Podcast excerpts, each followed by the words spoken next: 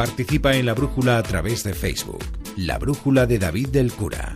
Manda un tuit a arroba brújula onda cero. Participa en la brújula a través de WhatsApp.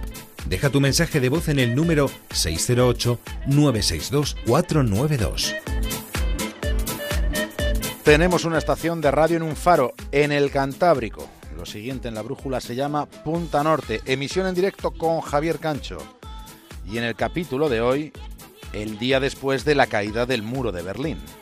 Miles de ciudadanos salen de sus casas en Berlín Oriental decididos a pasar al otro lado. Había gente que tenía nietos y que los abuelos vivían en, Alemania Occidental que nunca habían visto a sus nietos. Todos esos reencuentros, cada cinco minutos, en la, los veía. O sea, era puro llorar y pura emoción. Los guardias no impiden los saltos ni el uso de martillos. 20.000 personas cruzan durante esas primeras horas. Se saludaba.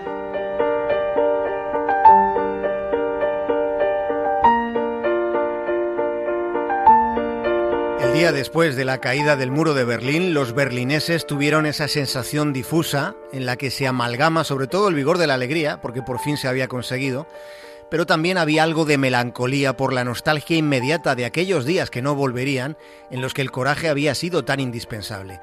Ya saben que la contrapartida de la comodidad suele ser la ausencia de coraje. Algunos recordaban las historias que se contaban, por ejemplo aquella en la que un joven intrépido se metió en un ataúd con un muerto dentro, compartiendo viaje con el difunto, a medio centímetro del finado, porque ese féretro iba a ser enterrado en el Berlín occidental. Había otras aventuras de escapes masivos organizados a uno y a otro lado de aquel muro de casi 4 metros de altura y de 150 kilómetros de trecho. Fueron berlineses occidentales los que cavaron aquel túnel de 145 metros de largo, 12 de profundidad y 70 centímetros de diámetro. Aquel pasadizo oculto atravesaba el muro. Por esa puerta subterránea escaparon 60 habitantes del este. Consiguieron huir cadenciosamente, uno a uno, entrando con sigilo por un baño y saliendo con entusiasmo por el sótano de una panadería. Fueron las historias del muro y tuvieron incluso su propia banda sonora.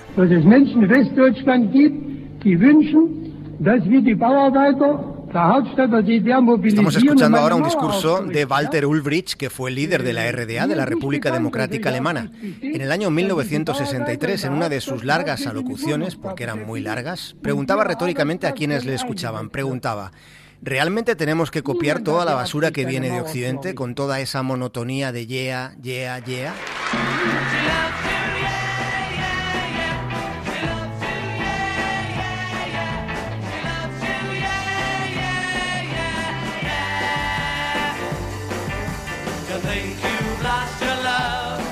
Ulbricht tenía 70 años y los mismos prejuicios que su generación en el lado occidental de Europa. Pero en el caso de la RDA, además de los prejuicios, había miedo, miedo al efecto de la música comercial. El temor consistía en que la música actuase como espejo en el que pudieran mirarse a la manera occidental.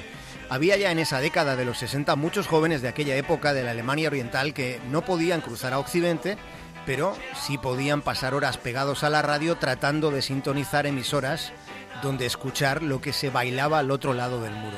Y mientras tanto, la Stasi, la policía de espionaje interno en la RDA, se afanaba en tratar de contener lo incontenible.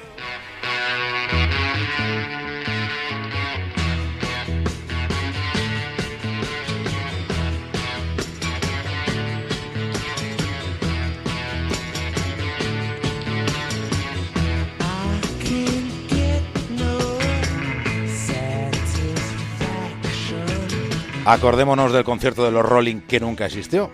Un estudio que no se ha hecho todavía calibra algo que no se tiene en cuenta en ocasiones y que es lo que podemos llamar el efecto bola. En este caso fue una onda de radio expansiva que vamos a recordar ahora, que comenzó después de un comentario, un comentario hecho por un locutor desde una emisora que tenía su sede justo, justo al lado del muro, pero en la Alemania occidental. Ese locutor planteó lo siguiente. Imaginen, dijo, imaginen que se organizase un concierto de los Stones a satisfacción de los ciudadanos de Alemania Oriental que no pueden cruzar el muro. La idea, porque era una idea, empezó a propagarse como rumor y el rumor se convirtió en convicción, hasta el punto de que llegó a especularse con que ese concierto se celebraría para chinchar el mismo día del vigésimo aniversario de la fundación de la RDA. Los jerarcas de la Stasi casi que, casi que entraron en un trance chungo. Casi les da una apoplejía a pesar de que no llegó a haber un intento serio de llevar a los Rolling a la línea occidental del muro. Aún así, el día sospechado fueron cientos de jóvenes los que se congregaron en el lugar supuestamente señalado o camino de ese lugar. Mientras aquella concentración se dirigía a la puerta de Brandenburgo, llegó la policía y hubo golpes y hubo arrestos. El concierto nunca se celebró, pero contribuyó a cuestionar la resignación ante el muro.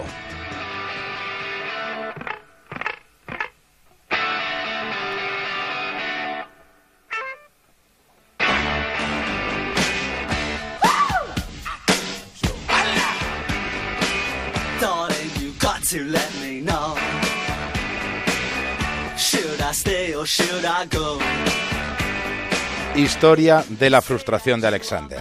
La divertida historia de una abuela que fue a comprar un disco de una banda de punk. A los jubilados se les permitía visitar el oeste de Berlín. Eran los más convencidos en la causa y también los menos necesarios en aquella situación de pulso en pleno frente, recordémoslo, de la Guerra Fría. Alexander le hizo una encarecida petición a su abuela. Le suplicó, casi le suplicó que le comprase en el otro Berlín un disco de The Clash. Pero algo no salió como él esperaba. Cuando la abuela de Alexander regresó al lado del muro donde estaba el ansioso nieto, aquel mozo se encontró con que el vinilo que había traído su abuela no era de los Clash, era de Johnny Cash.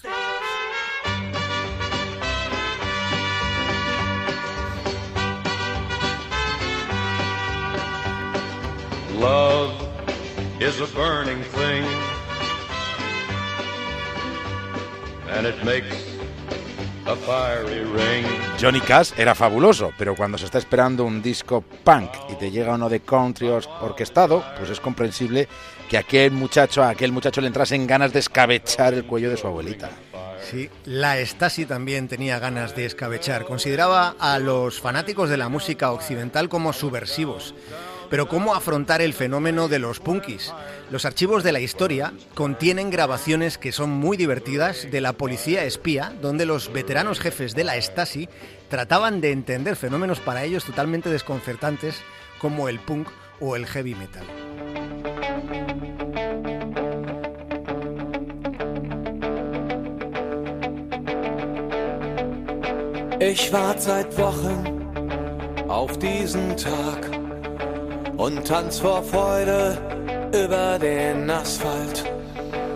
Historia de unos punkis que tuvieron que peinarse de formalitos y de cómo terminaron dando un concierto clandestino dentro de una iglesia en el Berlín Oriental. Estamos escuchando ahora mismo de fondo a los Die Totenhausen.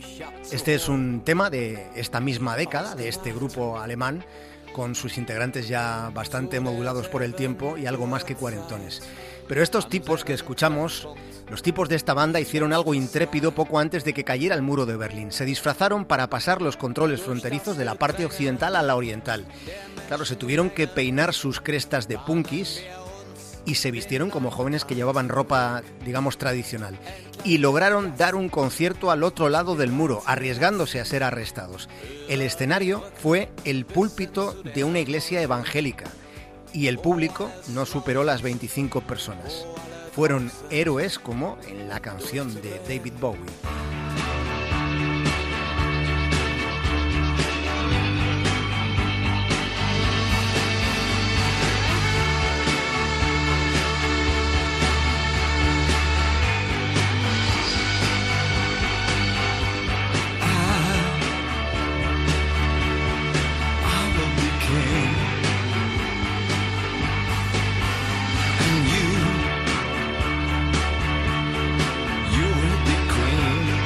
David Bowie cantó y tocó esta canción en un concierto mítico unos meses antes de que el muro fuera derribado. Y esta vez sí, la idea de hacer un concierto justo al lado de la frontera prosperó con Bowie. Sus seguidores en la parte oriental se reunieron al otro lado del muro para escuchar. Esta canción la había escrito Bowie en una habitación desde cuyas ventanas se veía una de las torres de vigilancia con los policías de frontera de la Alemania del Este. La vergüenza estaba en el otro lado, canta Bowie en esta canción. Poco antes de grabar Héroes, la policía oriental mató a Dietmar Switcher, un muchacho de 18 años que intentó cruzar a Berlín Oeste por la Berliner Halle. La parte menos energética de esta etapa, eh, de esta canción, de esta etapa de Bowie, aquí ya saben que nos gusta mirar todos los lados del poliedro y la parte menos energética digo es que Bowie en este momento cuando compuso esta canción estaba bastante enganchado a la heroína. El caso es que una década después de que Héroes se compusiera, llegó aquel momento. Fue el 6 de junio de 1987. David Bowie regresaba a Berlín Oeste. Lo hacía para subirse a un escenario en un concierto al lado del Reichstag y a la vera del muro. Para Bowie, él lo contó después, fue uno de los momentos más emocionantes de toda su vida. Con este momento de todos y de Bowie, ponemos punto final a los capítulos de Punta Norte en la Brújula por esta semana.